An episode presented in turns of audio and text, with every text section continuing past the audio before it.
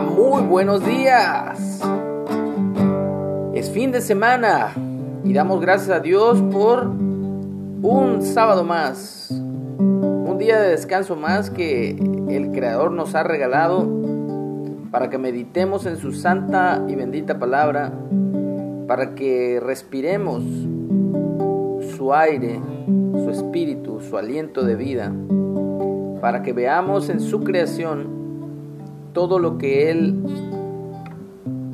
tiene para nosotros, esa provisión diaria. Así que estamos contentos, felices por la comunión que tenemos con nuestro Creador. Agradecemos al Dios de Israel, el que se haya fijado en nosotros, nos haya dado redención y vida eterna a pesar de nuestras iniquidades, nos ha limpiado, nos ha sanado y nos ha dado el gozo de su salvación. Estamos en la lectura del Evangelio de Mateo o Leví, capítulo 7, vamos hoy al versículo 13, la puerta angosta. Dice, solo puedes entrar en el reino de Dios a través de la puerta angosta la carretera al infierno o a la muerte eterna es amplia y la puerta es ancha para los muchos que escogen ese camino. Sin embargo, la puerta de acceso a la vida o al reino de Dios es muy angosta y el camino es difícil y son solo unos pocos los que alguna vez lo encuentran. Somos dichosos porque hemos sido alcanzados por la gracia de Dios al reconocer que por nuestras propias obras no podemos ser salvos, sino que necesitamos ser salvados por Dios mismo. Así que entramos por la puerta estrecha que es Jesús, Yeshua, caminando, andando, poniendo por obra sus mandamientos. No lo que nosotros queramos hacer, sino haciendo su voluntad. Así que esa es la puerta estrecha o la puerta angosta para entrar en el reino de Dios. La puerta espaciosa o ancha es los deleites, el hacer tu voluntad, el hacer lo que tú quieras. Así que ahí está bien clarito, como desde el Antiguo Testamento Dios mismo les dijo al pueblo de Israel, he aquí pongo dos caminos, el camino del bien y el camino del mal escoge, yo te animo, dice, a que escojas el camino del bien para que te vaya bien. Y no escojas el camino del mal para que te vaya mal. Muchas veces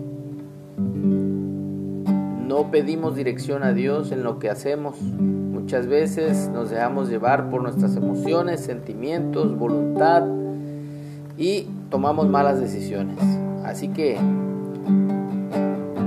es tiempo, es tiempo de hacer las cosas conforme a la voluntad de Dios, conforme a su propósito eterno.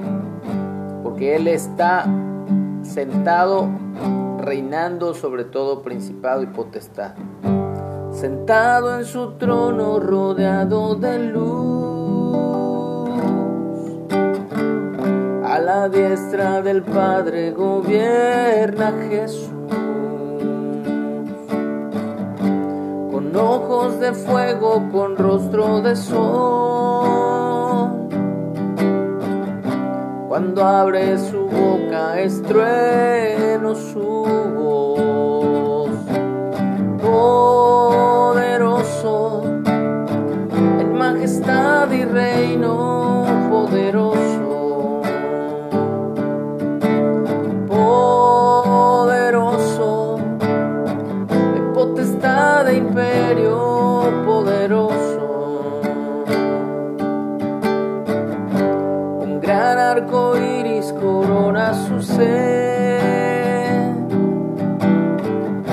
Él es el cordero que pudo vencer.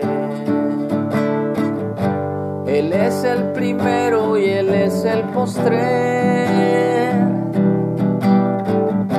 Arrojan coronas delante de él porque él es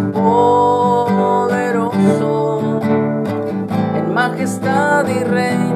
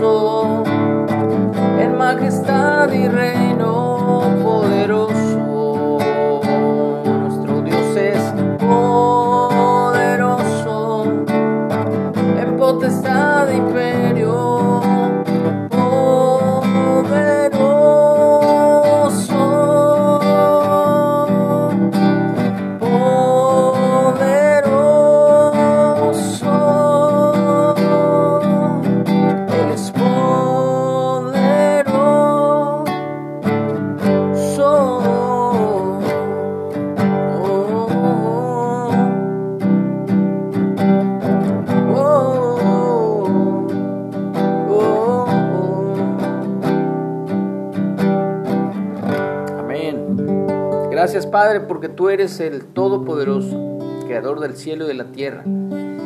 Y tú nos has alcanzado, Señor, con tu gracia, tu amor, tu misericordia. Que tengamos un excelente día de descanso. Shabbat Shalom para todos.